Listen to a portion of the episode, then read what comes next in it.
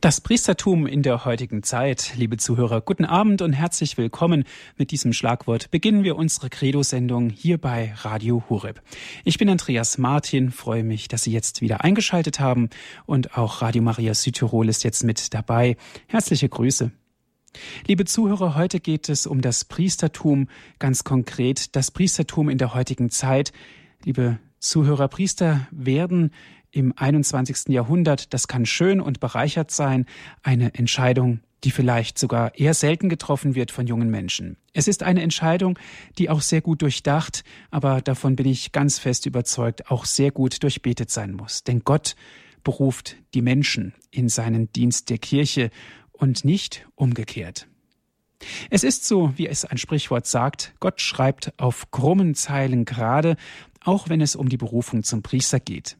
Wenn dann die Priester nach ihrem Studium auf die Menschheit losgelassen werden oder viel besser ausgedrückt, nicht auf die Menschheit losgelassen, sondern zum Volk Gottes ziehen, dann kann es unter Umständen für den jungen Priester, übrigens, der nicht unbedingt nur jung an Jahren sein muss, dann kann es für einen jungen Priester auch wichtig und richtig schwierig werden.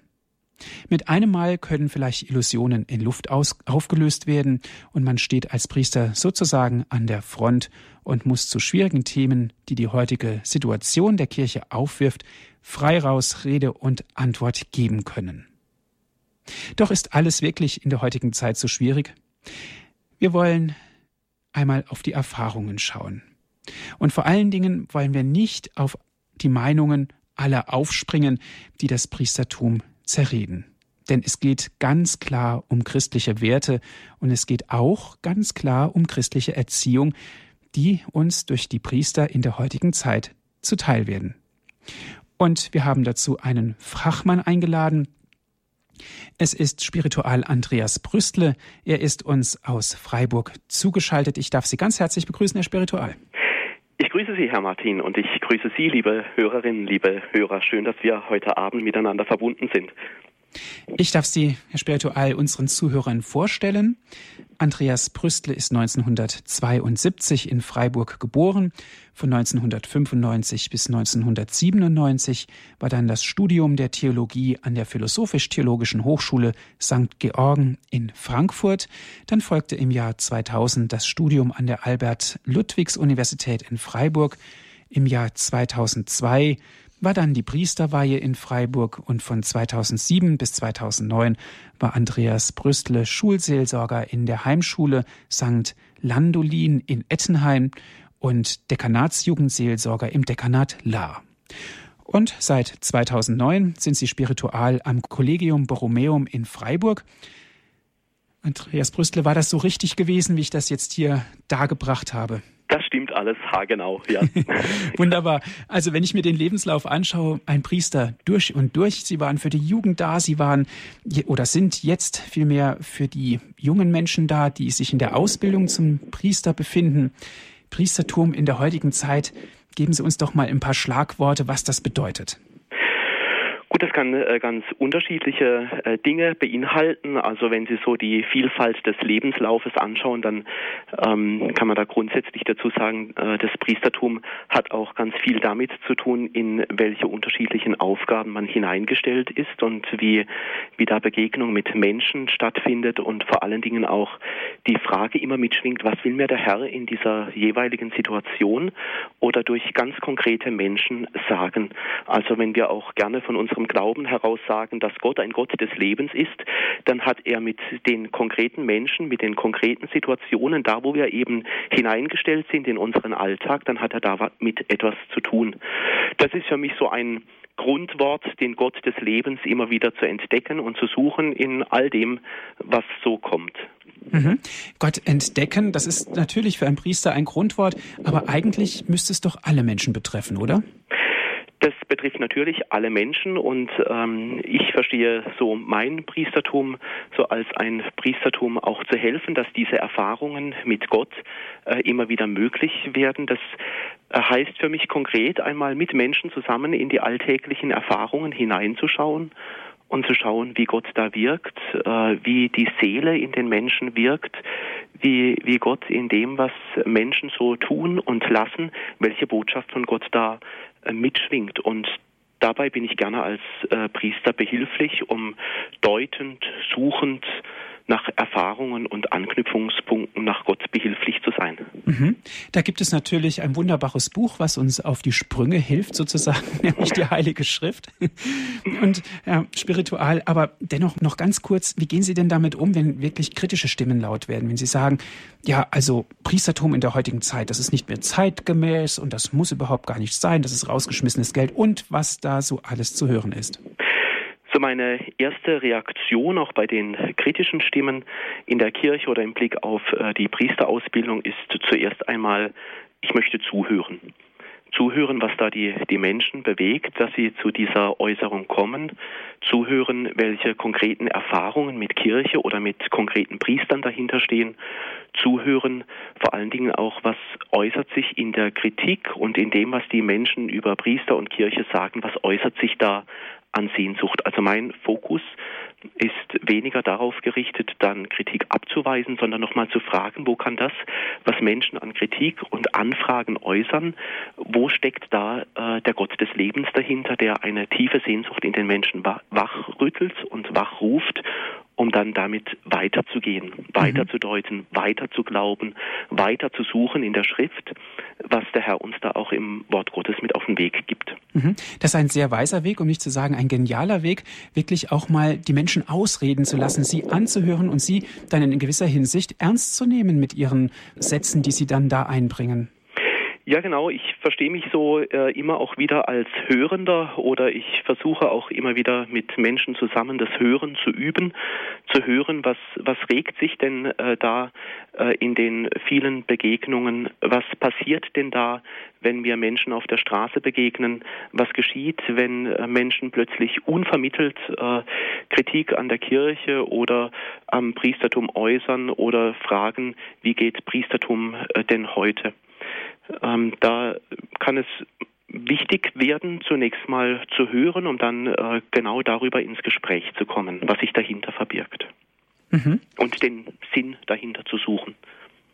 Schauen wir doch mal in die Heilige Schrift rein. Ein ganz großer Bekannter ist natürlich der Paulus, ein ganz bekannter Priester. Herr Spiritual, wie hat sich das entwickelt? Wie war der Dienst des Paulus zu verstehen?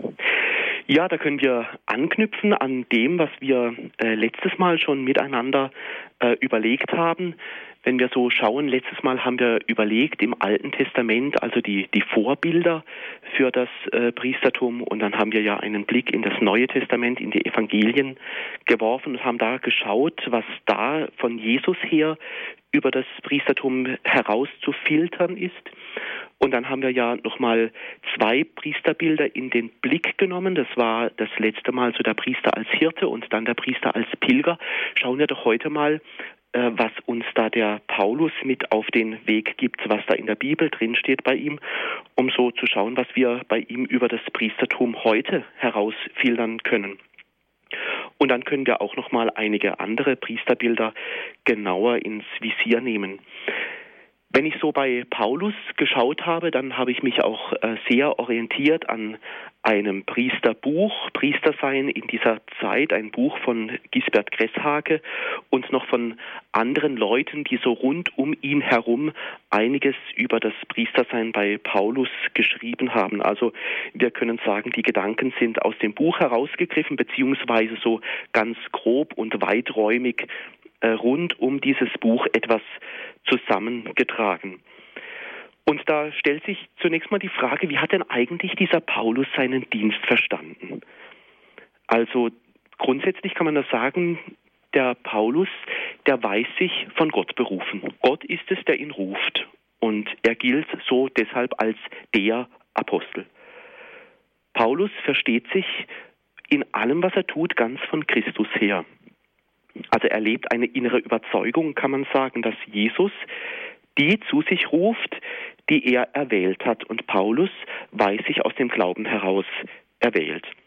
Sagt er ja selber, Paulus zum Apostel berufen in Galater, nicht von Menschen oder durch einen Menschen, sondern durch Jesus Christus und durch Gott, den Vater, der ihn von den Toten auferweckt hat. Also von Jesus her weiß er sich in den Dienst genommen. Das ist quasi seine große Überschrift über sein ganzes Apostelsein, sein ganzes Verkündigen, sein ganzes Wirken. Ich verstehe mich von Jesus her. Das ist so die Grundausrichtung des Paulus. Auskunft kann uns da auch der zweite Korintherbrief geben. In, Im fünften Kapitel, Vers 14, bis dann hinein zu Beginn des sechsten Kapitels. Dort erfahren wir nämlich noch ganz viel mehr, wie er sich selber versteht. Die Leute um den Paulus herum, sie wollen also wissen, was sagst du denn über dich selber? Gib uns doch mal Auskunft darüber, wie du dich verstehst. Und er erzählt dann davon, er sagt, dass er seinen Dienst versteht als einen Dienst der Evangeliumsverkündigung. Also diesen Dienst will er verstanden wissen als Dienstamt des Glaubens, Dienstamt des Geistes vielmehr. Also Diakonos Pneumatos, so heißt es dann auf Griechisch. Also so stellt er sich der Gemeinde vor und er erklärt dabei im Folgenden in die, an dieser Bibelstelle, was ihm wichtig ist, was das von Jesus her für ihn bedeutet und wie Jesus wirkt. Also man kann sagen, er, also der Paulus, der seinen Dienst als Diakonos Pneumatos versteht, er lebt und denkt und handelt von Christus her. Wichtig, das sagt er auch immer wieder, dieser Paulus, wenn er sagt, ich muss, so wie ich meinen Dienst verstehe, da muss ich auf Jesus schauen und was er für mich getan hat. Also wir nennen das das Erlösungsgeschehen Christi. Also von dem, was Jesus bedeutet, da lebt dieser Botschafter Paulus davon. Von daher argumentiert er, das ist die Mitte seines Lebens.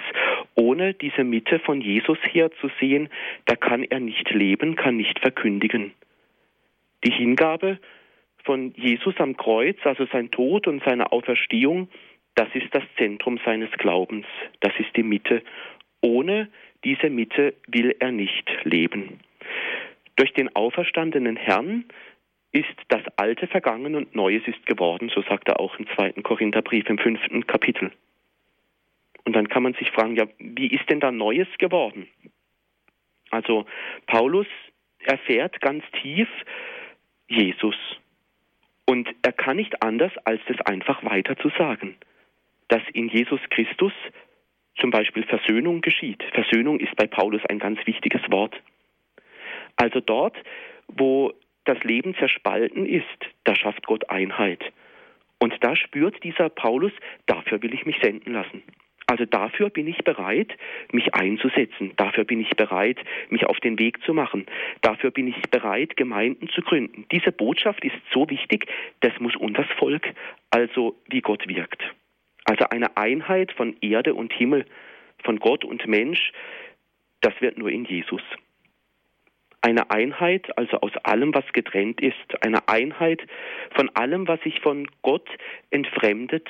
Dafür will sich dieser Paulus auf den Weg machen und dafür will er Jesus Christus verkündigen.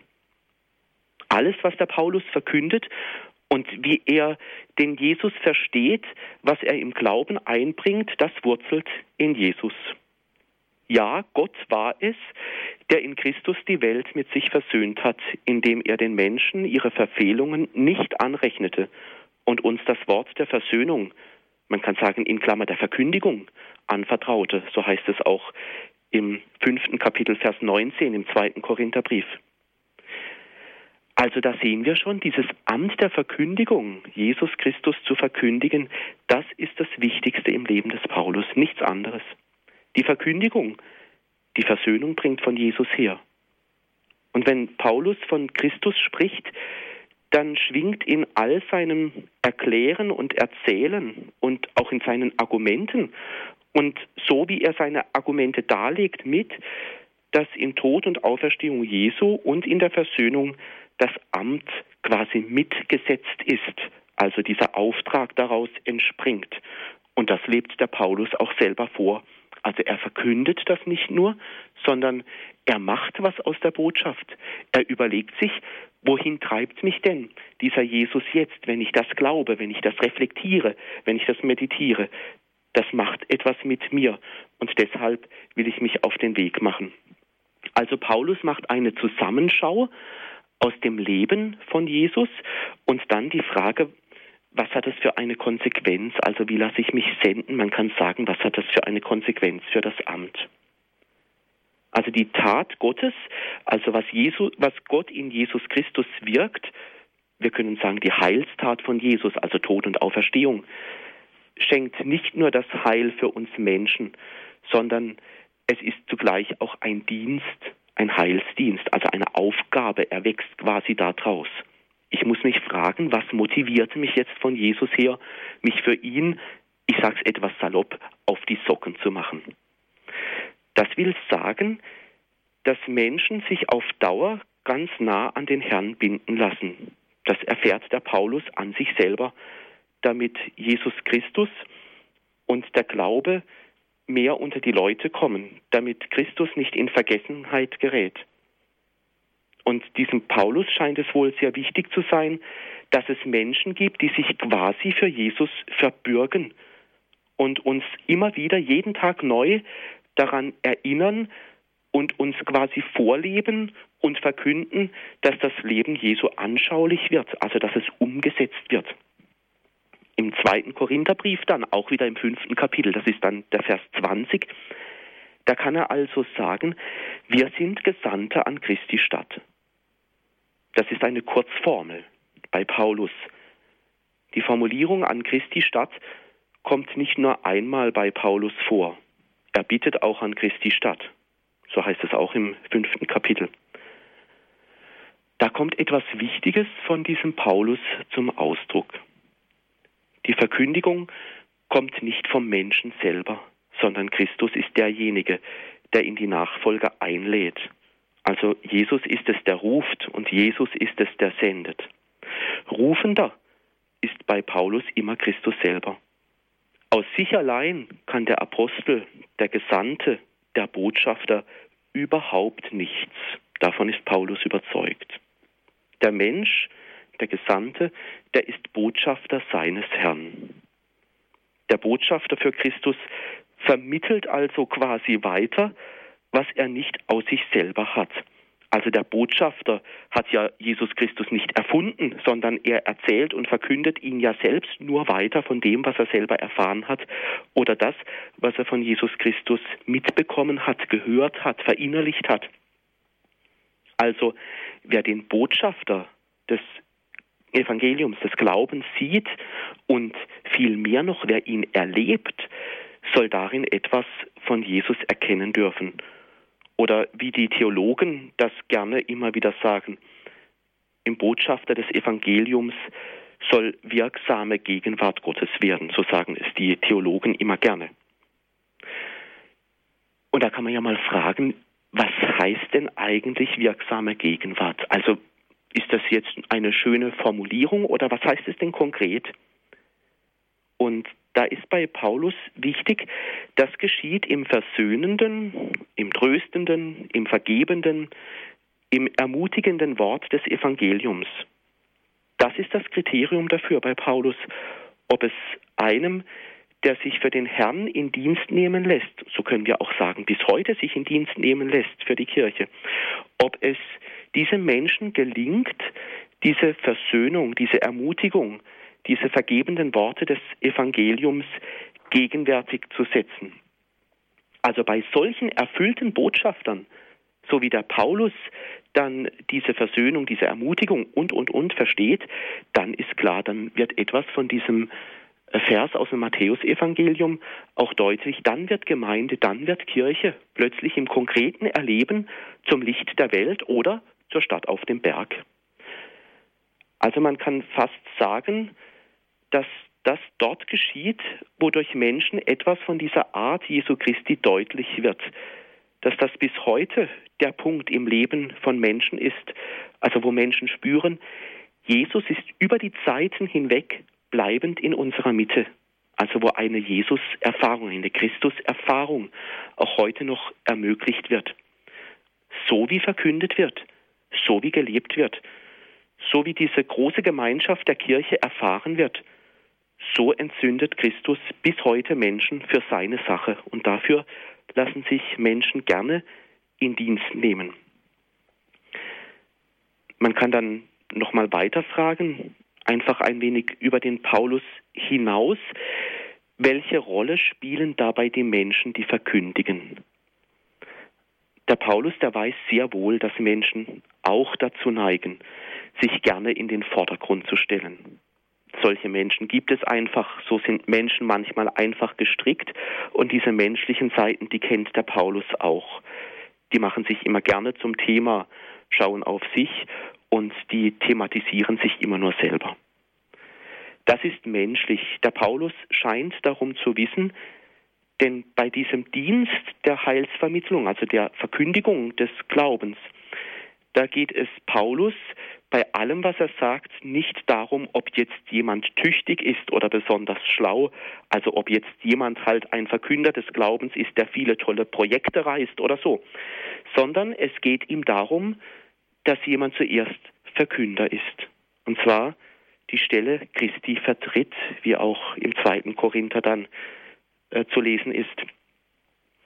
Also wer verkündet, vertritt nicht den Herrn, weil er weil Jesus abwesend ist. Das wäre ja absurd. Jesus ist nicht ab abwesend. Jesus ist ja über die Zeiten hinweg da. Er ist nicht fort aus der Welt. Er ist ja da in seiner Kirche. Wer verkündet, soll den Weg des Herrn also nicht verstellen. Das ist ganz wichtig bei Paulus. Also alles tun, damit Menschen zu Jesus finden verkünden, dass Jesus durchschimmert durchs Leben. Tun, damit in allem, was ich tue, etwas von Jesus deutlich wird. Den Weg zum Herrn also nicht verstellen. In der Verkündigung soll in den Zeichen und in den Worten und in allem Tun gegenwärtig werden, aufleuchten, transparent werden, wie der Herr in seiner Kirche da ist. Also alles, wirklich alles, was jemand auch heute tut in der Kirche, soll auf den Herrn hin transparent, durchsichtig werden. Da gibt es auch einen Fachbegriff, also ein Fachbegriff der Leute, die sich mit dem Glauben wissenschaftlich damit beschäftigen, das ist das Wort Realsymbol. Wer in der Kirche heute im Sinn des Paulus verkündigt, da kann man sagen, das ist einer, der mitwirkt, dass Christus hörbar wird in unserer Zeit und dass auch im Dienst des Priesters bis in unsere Zeit hinein in der Kirche all das vergegenwärtigt wird. Also wieder ein anderes Wort dafür, was die Theologen gerne sagen, repräsentiert wird. Niemand in der Verkündigung der Kirche soll also dem Herrn den Weg verstellen, dem Herrn Jesus im Weg stehen, damit in allem Christus den Menschen begegnen kann. Schauen wir da in dieses Umfeld nochmal hinein, wie das konkret aussehen kann oder was das bedeutet für das Priestersein von heute, wenn wir nochmal in einzelne Priesterbilder nochmal hineinschauen. Also soweit vielleicht mal ganz allgemein im Überblick die Grundmotivation des Paulus mit einigen Hinweisen, wie er seinen Dienst versteht, also aus der Mitte heraus zu leben, dem Herrn nicht im Weg zu stehen, durch das Leben, durch alles Tun in der Verkündigung soll durch den Botschafter, den Verkünder Christus durchscheinen, damit die Menschen Lust auf Jesus Christus bekommen, Lust auf Freude am Glauben, Dankbarkeit für das, was Gott durch Jesus Christus getan hat und dass die Menschen dann innerlich motiviert werden, Gemeinde zu bauen. Soweit mal diese paar kleinen und ganz allgemeinen Gedanken darauf, wie, wie Paulus motivieren kann, heute Priester zu sein. Herzlichen Dank, Herr Spiritual. Bis hierhin, liebe Zuhörer, ein Augenblick Musik und dann geht es weiter hier in der Sendung Credo. Heute mit dem Thema das Priestertum in der heutigen Zeit.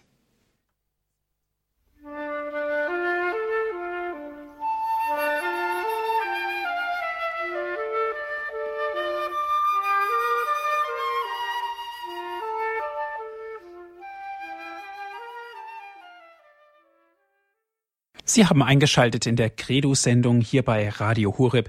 Das Priestertum in der heutigen Zeit ist unser Thema und wir sind im Gespräch mit Herrn Spiritual Andreas Brüstle. Er ist uns aus Freiburg zugeschaltet. Herr Spiritual, wenn jetzt Priester Priester werden, um es mal so auszudrücken, und dann geht man ja eigentlich schon davon aus, die haben es kapiert, die haben es gelernt, die sind Priester durch und durch, sie sind berufen. Aber hat denn ein Priester jemals ausgelernt? Ein Priester hat niemals ausgelernt. Und da möchte ich einfach ein paar Gedanken entfalten.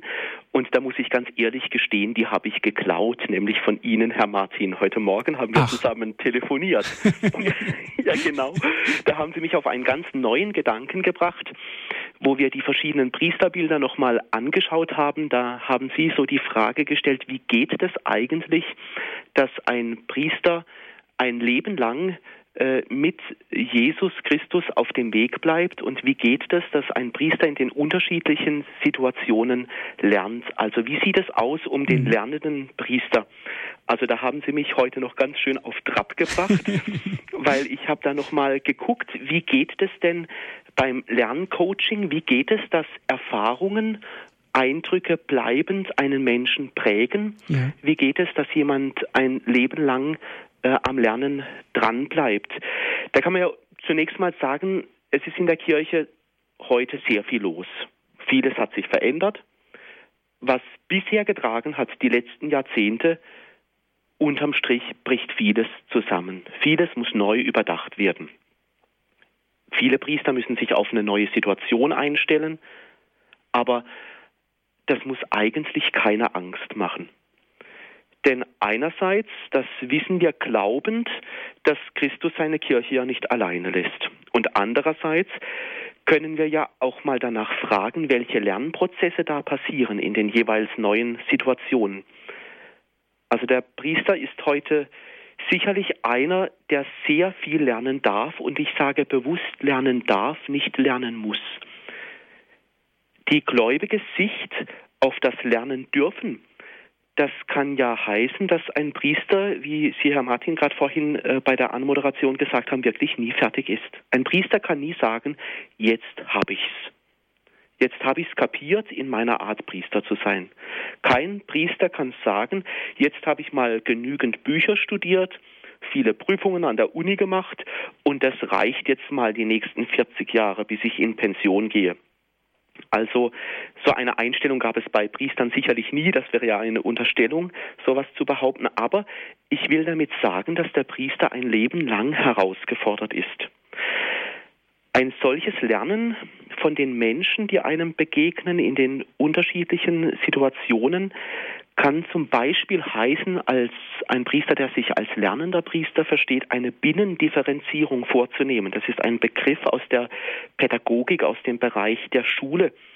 Also da geht man davon aus, einfach einmal wahrzunehmen, dass ganz unterschiedliche Voraussetzungen da sind, die unterschiedlich begleitet werden müssen. Also die Zugänge zum Glauben sind heute ganz vielseitig. Und ich finde das sogar sehr schön zu erfahren, wie viel Weite, Vielfalt unsere katholische Kirche hat. Und ich bin sehr froh darüber.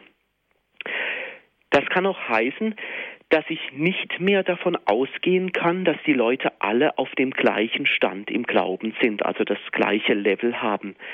Jeder hat seine eigene Geschichte im Glauben. Jeder hat seinen eigenen Zugang zu Christus.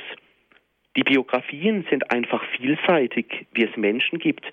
Und auch in der Priesterausbildung ist jeder Student quasi ein Präzedenzfall. Man kann sagen, jeder braucht seinen eigenen Weg.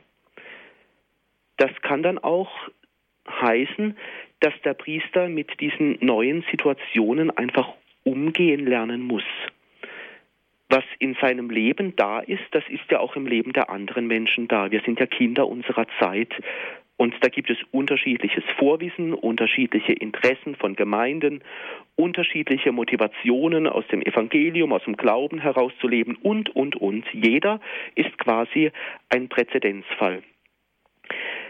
Und ich denke, es braucht im Glauben und im Begleiten von Glaubenden die innere Neugier am Leben und an den Menschen. Also neugierig sein zu dem, auf das, was mir in anderen begegnet. Also es geht nicht um eine Fehlersuchdidaktik, wie man in der Pädagogik sagt, denn das fördert im Menschen kein Lernen, so denke ich auch, das fördert auch keinen Glauben, sondern es geht darum, darauf zu schauen, auf Wachstumsprozesse im Glauben zu achten und sie anleiten zu können und begleiten zu können. Also das kann man vom Lerncoaching her sagen, das kann vom Lerncoaching her heißen, wenn man das einmal auf den Glauben anwenden darf. Es braucht eine Benefitorientierung. Damit ist der Weg vom Wissensvermittler zu einem Lernbegleiter zu verstehen. Also ein Beispiel, statt zu fragen, was ist falsch, kann ich ja fragen, was hast du jetzt verstanden? Wo bist du gewachsen? Was hilft dir mehr zu verstehen und zu erfahren von Jesus Christus? Das wäre ein Modell von einer Benefitorientierung eines Priesters von heute. Ich glaube, die Menschen von heute würden es diesem Priester sehr danken, der selber auch immer wieder ein Lernender ist. Denn sie würden spüren, dieser Priester, der ist für uns da. Der hat Freude am Glauben, am Katholischsein und er darf sich darin immer wieder neu entfalten. Da kann ich auch mit meiner eigenen Lebensgeschichte kommen und darf sie dann mit diesem Priester zusammen vor dem Herrn anschauen. Und ich weiß bei allem, es geht nicht um eine Fehlersuchdidaktik, sondern um einen Wachstumsprozess. Und bei allem darf ich mich vom Herrn als geliebt erfahren. Also da steckt die Erfahrung da drin, darüber haben wir in der letzten Sendung schon mal gesprochen, dass Christus mit uns durchs Leben pilgert.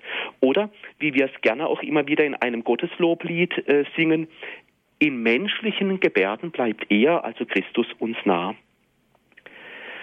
Und ich möchte gerne auch etwas erzählen davon, wie ich selber immer wieder auch ähm, lernender geblieben bin.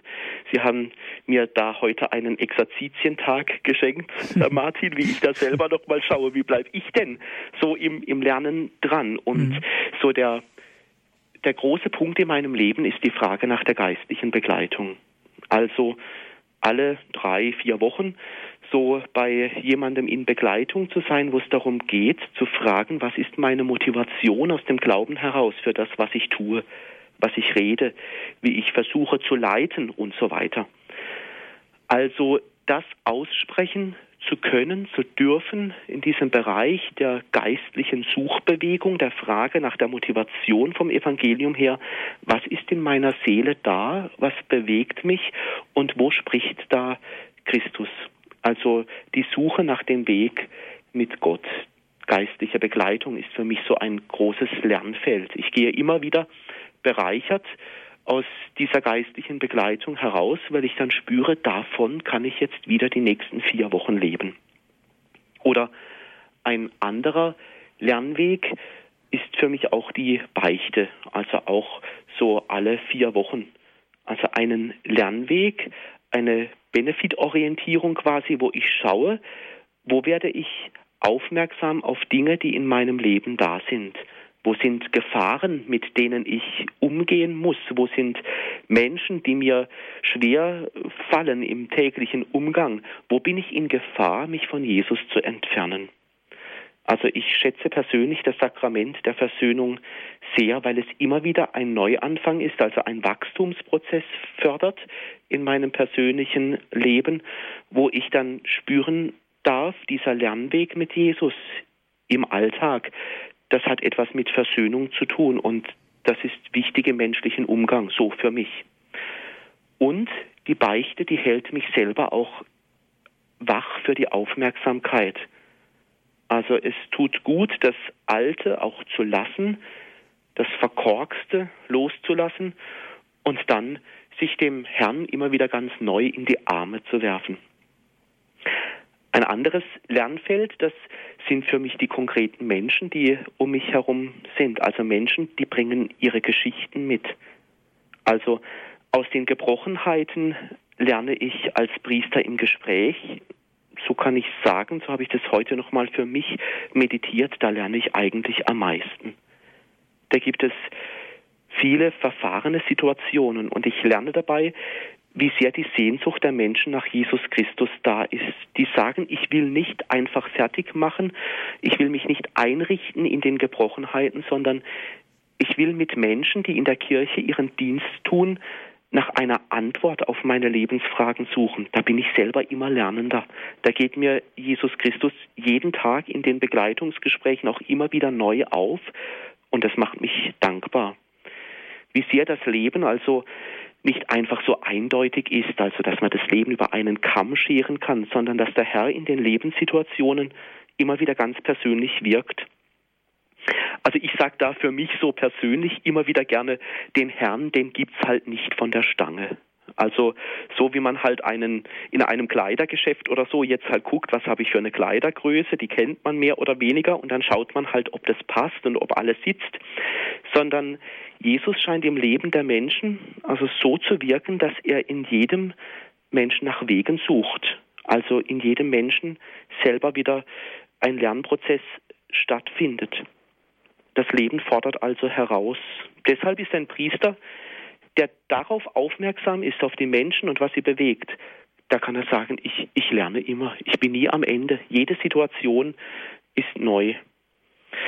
Lernen tue ich auch sehr äh, aus der Heiligen Schrift. Das habe ich von meinem damaligen Spiritual im Studium gelernt. Da hat er immer ganz viel Wert darauf gelegt, dass die Seminaristen, bevor sie aus dem Haus gehen, immer das Tagesevangelium meditiert haben. Also das gibt Nahrung für den Tag und er hat immer auch gesagt, da können wir für den Tag etwas von Jesus Christus lernen.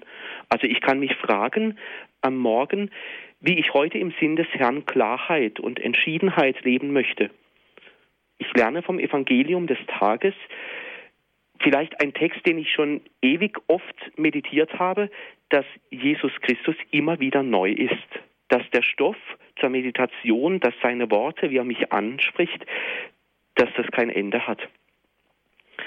Da muss ich halt etwas früher aufstehen, wenn ich einen solchen Lernweg gehen will wenn ich mir sage, ich will das Wort der Schrift so eine Dreiviertelstunde, Stunde am Morgen meditieren, das muss ich dann tun, aber Freundschaft und Jüngerschule und innerlich lebendig zu bleiben, verbunden mit der Schrift, das braucht halt diese Zeit und das geistliche Leben, das kann ich halt für mich selber nicht delegieren. Ich kann nicht sagen, ich will irgendwie geistlich leben und dann die anderen sollen für mich glauben. Da muss ich selber etwas dafür tun, damit Jesus mit mir lernt. Noch ein ganz kurzer letzter Gedanke, dass in all dem, was ich lerne, was mir begegne, dass das eine Reflexion auf Grunderfahrungen ist. Das ist ein Begriff aus der Religionsphilosophie, das sagt gerne der Professor Jörg Splett, der verwendet das gerne, diesen Begriff, diese Formulierung, weil er damit sagen will, dass jede menschliche Situation und keine Erfahrung da ist in unserem Leben, wo uns der Herr alleine lässt. Und dass wir da aus Schrift, aus der Tradition der Kirche, aus unserem Glauben, aus unserem Beten sich der Glaube und diese Sichtweise, diese Reflexion auf alle Erfahrungen, die ich mache, nähren kann. Also dem nachzuspüren. Also die Erfahrungen auf Gott hin abzuklappern. Das ist vielleicht so ein priesterlicher Lernweg.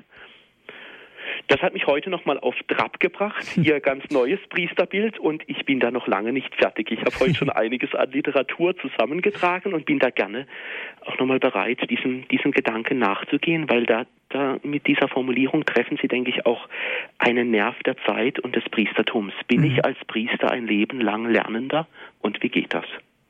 Das denke ich ist ganz wichtig und vielleicht ist es auch mal wert, darüber eigens eine Sendung zu machen hier bei Radio Horeb mit Ihnen, Herr Spiritual. Gute Idee. Gute Idee, denke ich auch. Aber eine Sache interessiert mich dennoch. Sie haben gesagt, Sie lernen von den Menschen. Eigentlich heißt es ja ganz anders herum ausgedrückt, Priester durch das Priestertum zu werden. Das heißt, ich bin Priester und werde immer weiter Priester, wenn man das mal wörtlich übersetzen würde. Das kann man so sagen, mhm. ja. Also dass äh, grundsätzlich in der Priesterweihe so die Grundvollzüge des Dienstes und der Sendung grundgelegt sind, aber dass darum herum noch ganz viel passiert, wo sich äh, dieses Priestertum entfalten darf. Mhm. Eine andere Seite ist natürlich auch das Korrektiv. Das bei jedem Lernprozess muss auch ein Korrektiv stattfinden, sonst wird es ja kein Lernprozess. Ja.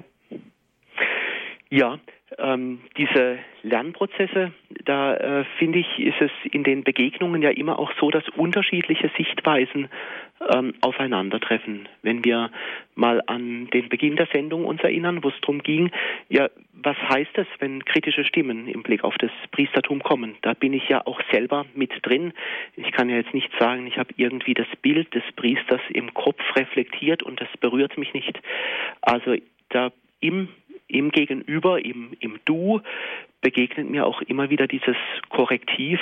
Persönlich bin ich auch selber sehr dankbar, äh, dass ich nicht als Priester alleine äh, durchs Leben gehe, sondern auch eine Priestergemeinschaft habe, wo wir immer wieder darüber sprechen, was bewegt denn der Herr in unserer Seele und uns da auch gegenseitig zum Korrektiv werden.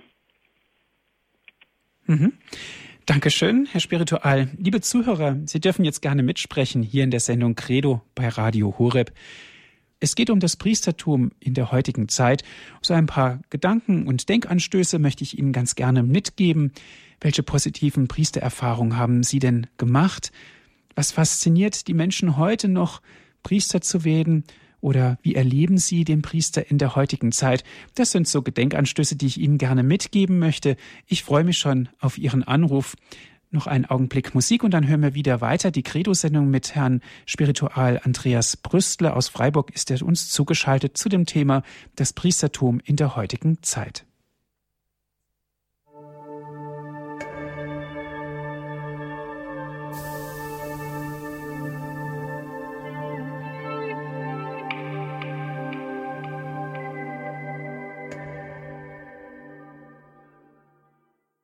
Sie haben eingeschaltet in der Credo-Sendung hier bei Radio Horeb, liebe Zuhörer, heute mit dem Thema das Priestertum in der heutigen Zeit.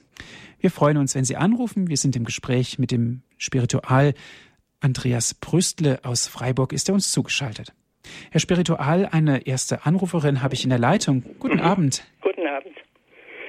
Äh, folgendes, äh, die Priester, die eine große Spiritualität haben, aufgrund eigener Erfahrungen und auch mit Gespräch von anderen, sind auch meistens oder fast immer gute Beichtväter. Und es ist also meines Erachtens so, dass es sind hörende und helfende Leute und dann werden sie gute Beichtväter. Und durch dieses äh, Hören und Helfen und Hören und Helfen äh, wächst die Spiritualität. Sodass man also da äh, anscheinend wohl eine Verbindung sehen kann, eine Steigerung, Vervollkommnung, wie man es nennen will. Mhm. Das finde ich ein sehr interessanter äh, Gedanke, denn das wäre ja auch nochmal das Thema, das wir gerade äh, miteinander überlegt haben, wie auch ein Lernprozess äh, geschieht in, in einem Menschen oder in einem Priester. Und es scheint so zu sein, dass dieses Hören selber auch zu etwas wird, wo, wo auch der Priester selber auch bereichert wird, wenn da deutlich wird, zum Beispiel in der Beichte, dass es wirklich Jesus ist, der Vergebung schenkt, dass es wirklich ein gutes Tun der Kirche ist dass da Menschen auch kommen können und ja ihrer Seele, ihrem Herzen Raum geben und sich ähm, aussprechen. Und zwar nicht als welche, die sich da produzieren wollen und so weiter, sondern eben auch die, die hörend helfend sind, nicht? Genau, ja. Also das, was, was auch Paulus sagt, wenn er äh, so vom, vom, vom Verkündigen spricht, dass es nicht darum geht, äh, sich selber in Szene zu setzen, sondern äh, ganz vom, vom Herrn her zu leben. Mhm. Liebe Hörerin, Sie haben ja gesagt, übertragen ausgedrückt, ein Priester wächst an seinen Aufgaben, natürlich ganz speziell auch durch die Beichte. Haben Sie eigene Erfahrungen damit gemacht? Haben Sie einen Priester kennengelernt, wo Sie gedacht haben, der ist jetzt an seinen Aufgaben gewachsen? Durchaus. Mhm. Mhm. Also es ist so sicher im Laufe der Zeit, ich bin jetzt über 70, da kriegt man und vor allen Dingen zwischendurch war ja auch diese moderne Welle, die inzwischen wieder abebbt. Da merkt man das durchaus und vor allem auch, wenn man mit anderen dann in Gespräche kommt. Ja, wie man, wie die dann sagen, also da ist jemand, äh, der geht auf die anderen zu mhm. und weiß Bescheid und äh, und wenn wir ihn loben, dann äh, äh, will er das nicht haben. Aber er selber sagt, äh, es gibt, er wüsste viele, die für ihn beten. Ja. Mhm. Gut, herzlichen Dank für Ihren Anruf. Bitte, bitte. Alles Gute. Ja, Ihnen auch, danke. Ade. Ade. Ade. Ja, da haben wir es gehört. Ein Priester wächst in seinen Aufgaben. Jetzt sind wir natürlich schon ein Stück weit drin in das Thema der lernende Priester. Hm. Aber Priester sein in der heutigen Zeit, Herr Spiritual, ähm, im Grunde genommen müssten wir doch vielen Menschen Mut machen, sich auf diesen Weg zu begeben und nicht alles als eine Bedrohung zu sehen. Genau, ja. Es ist äh, so eine Sicht, wie, wie schaue ich in mein eigenes Leben hinein? Also wie verstehe ich mein Leben? Und da bietet uns ähm, auch die, die Sicht des Glaubens ganz viel, äh, um das Leben zu meistern, um Hilfestellung zu bekommen, um einen Sinn im Leben zu finden, äh, so im, im Blick auf, auf die Heilige Schrift. Also wenn man mal so Worte wirken lässt, ähm, der Herr ist mein Hirte, nichts wird mir fehlen. Da wird mir irgendwie innerlich klar, der Herr ist es, der mich durch mein Leben begleitet. Oder wenn dieses Wort der Schrift in mir nachklingt, er hat alles gut gemacht. Also nach dieser Heilung da im Evangelium.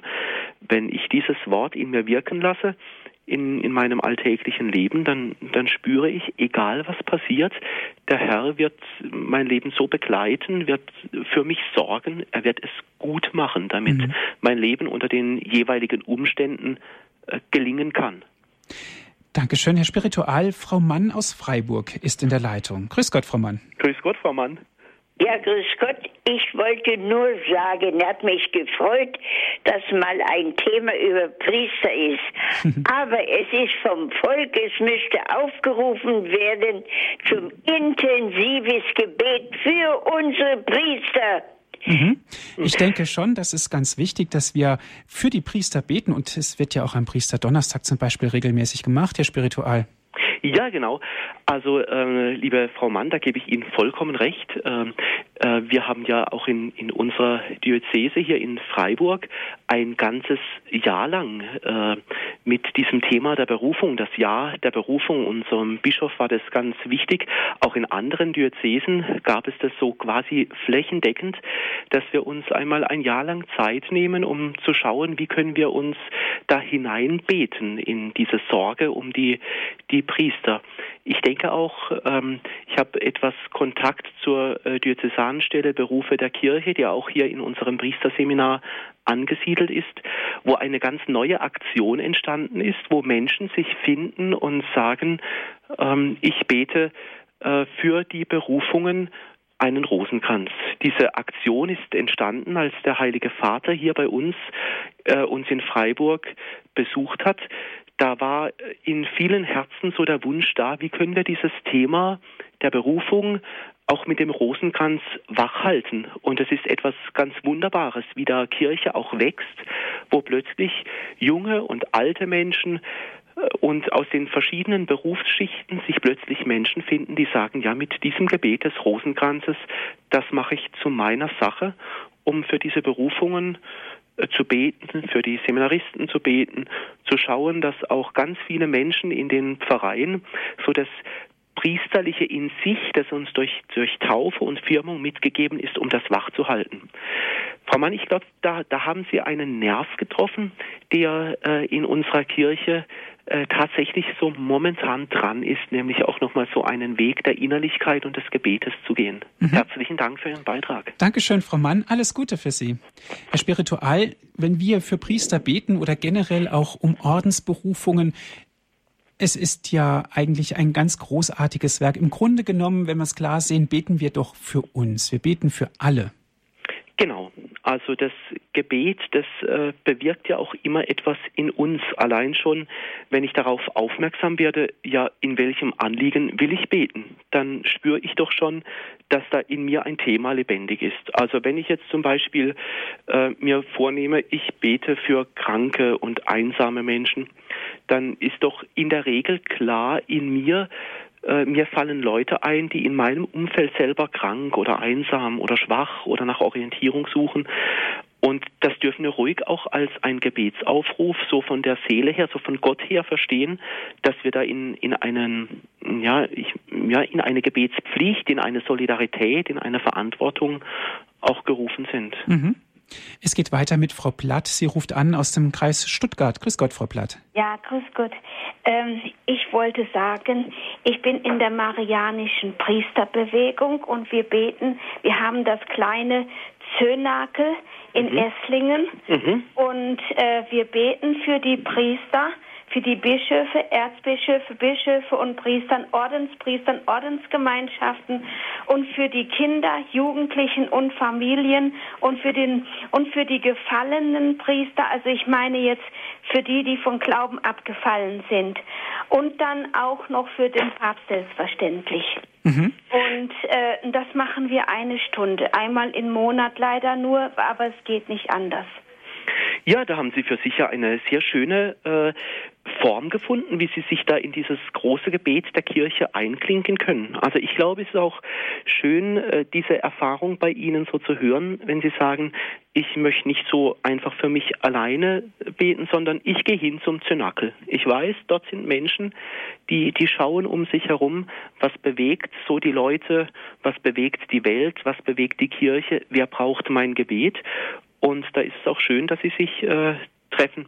Ich selber weiß aus meiner Arbeit äh, in, in, der Pfarrei immer auch wieder, dass es äh, besonders nochmal bereichernd ist, Menschen zu haben, die miteinander beten. Also auch Menschen, die immer auch mal wieder ins Zynakel gehen, um da in, in dieser Form äh, zu schauen, ähm, ja, wohin ruft uns der Herr mit unserem Beten, mit unserer Aufmerksamkeit, mit, mit unserem Flehen zum Himmel? Mhm.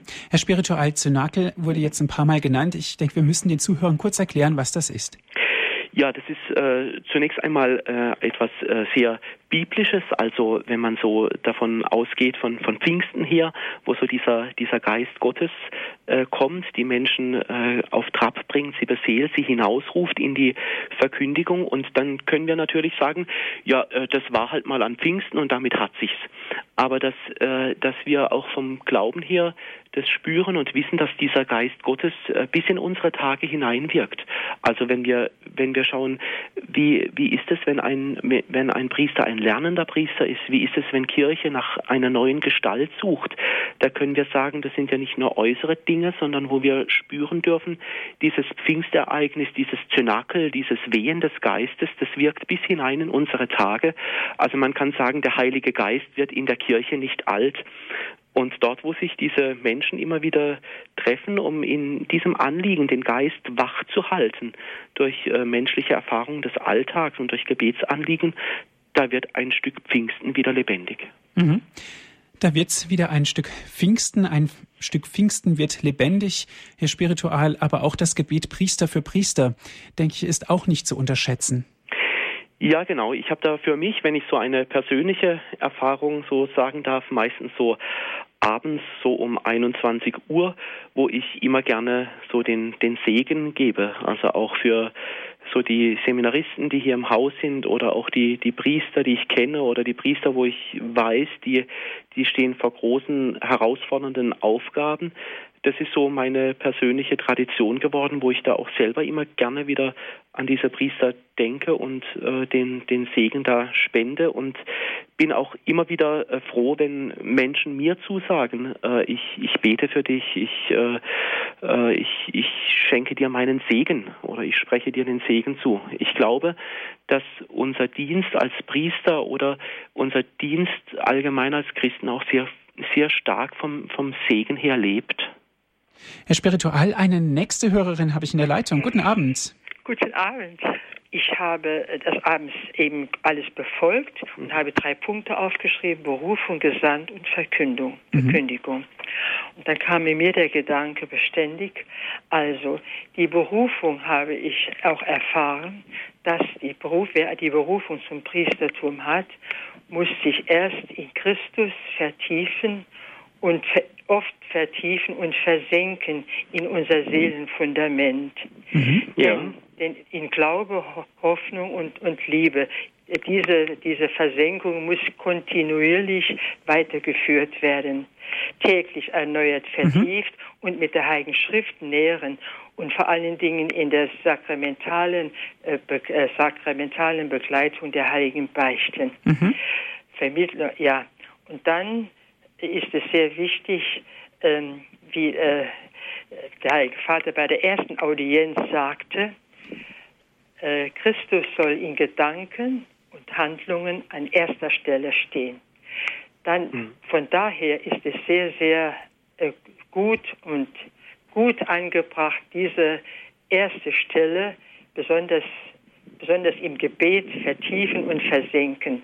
Denn wenn ich mich gut mit Christus im Fundament äh, verbunden habe und eine halbe Stunde oder Stunde mit ihm meditativ gesprochen habe, dann kann ich auch von Christus her und von der Heiligen Schrift her meine Berufung als mhm. Gesandter und Verkünder Gottes zu den anderen Menschen gehen. Ja. Vom Herzen zu Herzen. Haben Sie noch zwei andere Punkte? Sie hatten gesagt, Sie haben drei Punkte, weil die Sendezeit ja, ist nee, nur weit ich, fortgeschritten. Ja, dass ich gehört habe, erstens Berufung, dann die Gesendung und dann die Verkündigung. Die Verkündigung. Und dann habe ich dann, wie gesagt, ja. die Begleitung sehr, sehr, sehr wichtig. Ja. Mhm, ja. Ich habe zum ersten Mal angerufen. Schön, wir haben uns gefreut. Dankeschön für Ihren Anruf. Ja, Herzlichen Dank für Ihren Beitrag. Bitte schön. Auf Wiederhören. Wiederhören. Interessant, was die Dame hier beobachtet hat. Diese, ja. diese, und vor allen Dingen auch die Tugend hat sie mit eingebracht, Glaube, Hoffnung und genau, Liebe. Ja.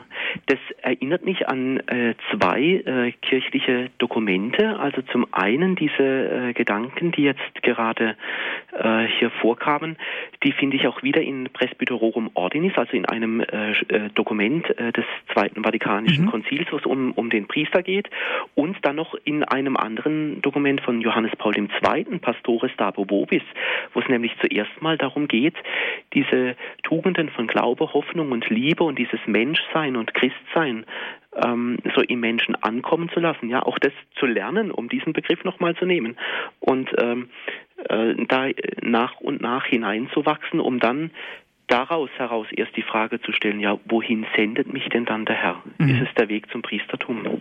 Oder was, ja, was bedeutet das für mich? Sich dann selber nochmal auf den Prüfstand zu stellen und genau. nochmal in sich reinzuhören und mhm. die Kompassnadel nochmal neu auszurichten. Genau, ja. Mhm. mhm. In aller mhm. Freiheit mhm. natürlich. Ja. Mhm. Herr Spiritual, haben Sie ganz herzlichen Dank. Es war eine sehr interessante Sendung heute Abend hier ja, bei danke auch. Radio Horeb. danke für die Zeit, die Sie sich extra genommen haben für uns. Gerne. Und liebe Zuhörer, Dankeschön auch an Sie, dass Sie mit dabei waren, dass Sie auch teilgenommen haben an der Sendung, dass Sie angerufen haben. Wenn Sie gerne diese Sendung noch einmal nachhören wollen, sie wurde für Sie auf CD aufgezeichnet, bestellen Sie sich ein CD-Mitschnitt 08323 9675 120 ist unsere Telefonnummer vom CD-Dienst. Außerhalb Deutschlands 0049 8323 9675 120. Auf unserer Internetseite gibt es die Sendung natürlich auch im Download- und Podcast-Angebot. www.hore.org